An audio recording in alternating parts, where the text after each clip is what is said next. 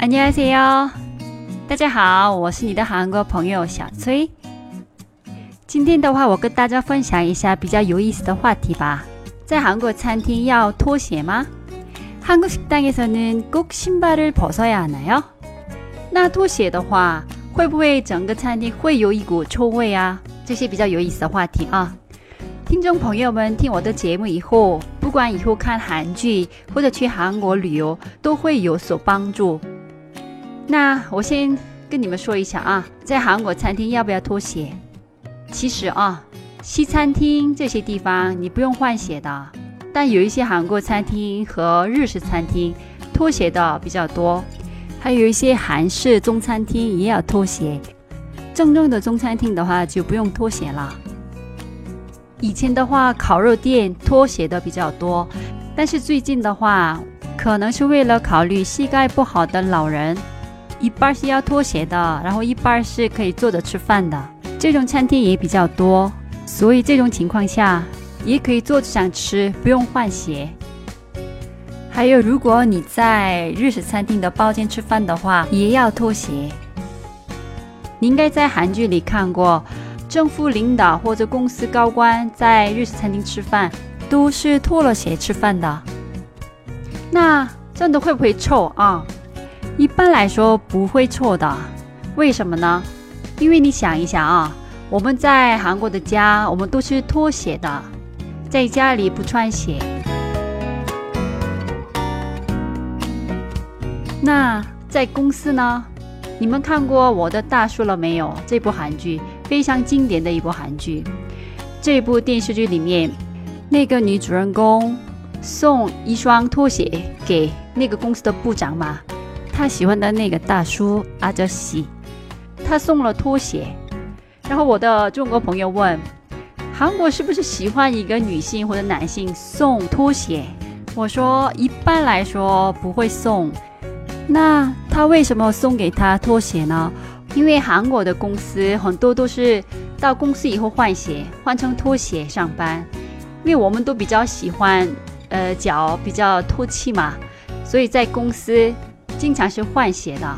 我以前在韩国上班的时候，也是放着拖鞋在公司。那跟领导汇报啊什么的，也可以穿拖鞋吗？如果是部门会议的话，哎，管他了，随便了，换不换鞋都无所谓了。但是要向公司领导汇报的话，肯定很快要回坐着想换鞋，穿正式一点的鞋再上去汇报。然后跟客户见面，肯定也是要换正式的鞋出去的。那为什么女主人公送他拖鞋呢？因为看到那个男主人公的拖鞋看着比较旧，就想关心他。所以你千万不要想哦，韩国人是。喜欢一个人就送拖鞋哦，这个就是一个大的误会了哦。如果你喜欢上一个韩国女性或者男性，然后你看了这部韩剧送他拖鞋哦，估计你不可能跟他在一起的。所以那个朋友说，怪不得为什么拖鞋在公司，然后他要送拖鞋，他有点想不明白嘛。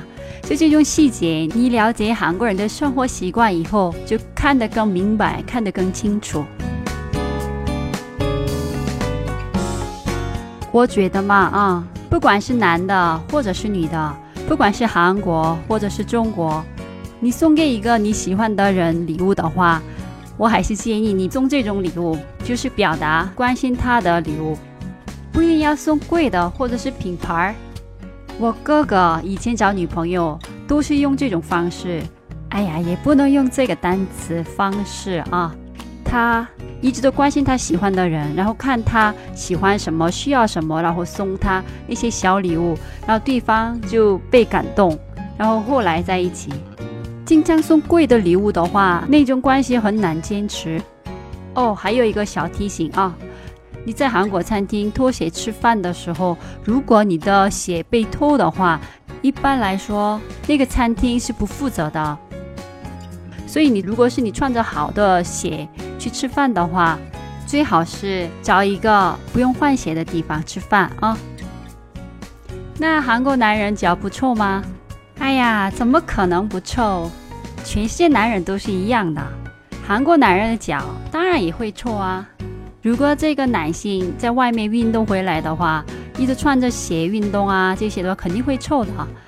这种情况下，如果关系好的朋友或者是家人的话，他们到家会马上去洗脚。那关系没那么亲的朋友来我们家呢，然后他脚臭的话怎么办？哎呀，其实关系没那么亲的话，来我们家做客的可能性比较低啊。但是如果他来的话，我见过几个朋友是这样做的：一个是带着多余的一双袜子，然后到朋友家就换；还有一个朋友的话，他随身带除臭味的产品，然后他去洗手间偷偷的喷。就假装没发生什么，就这样出来。那今天的内容到这里了，有什么建议随时可以留言啊。下个星期我告诉大家，韩国人比中国人更爱喝的中国的茶。그럼안녕히계세요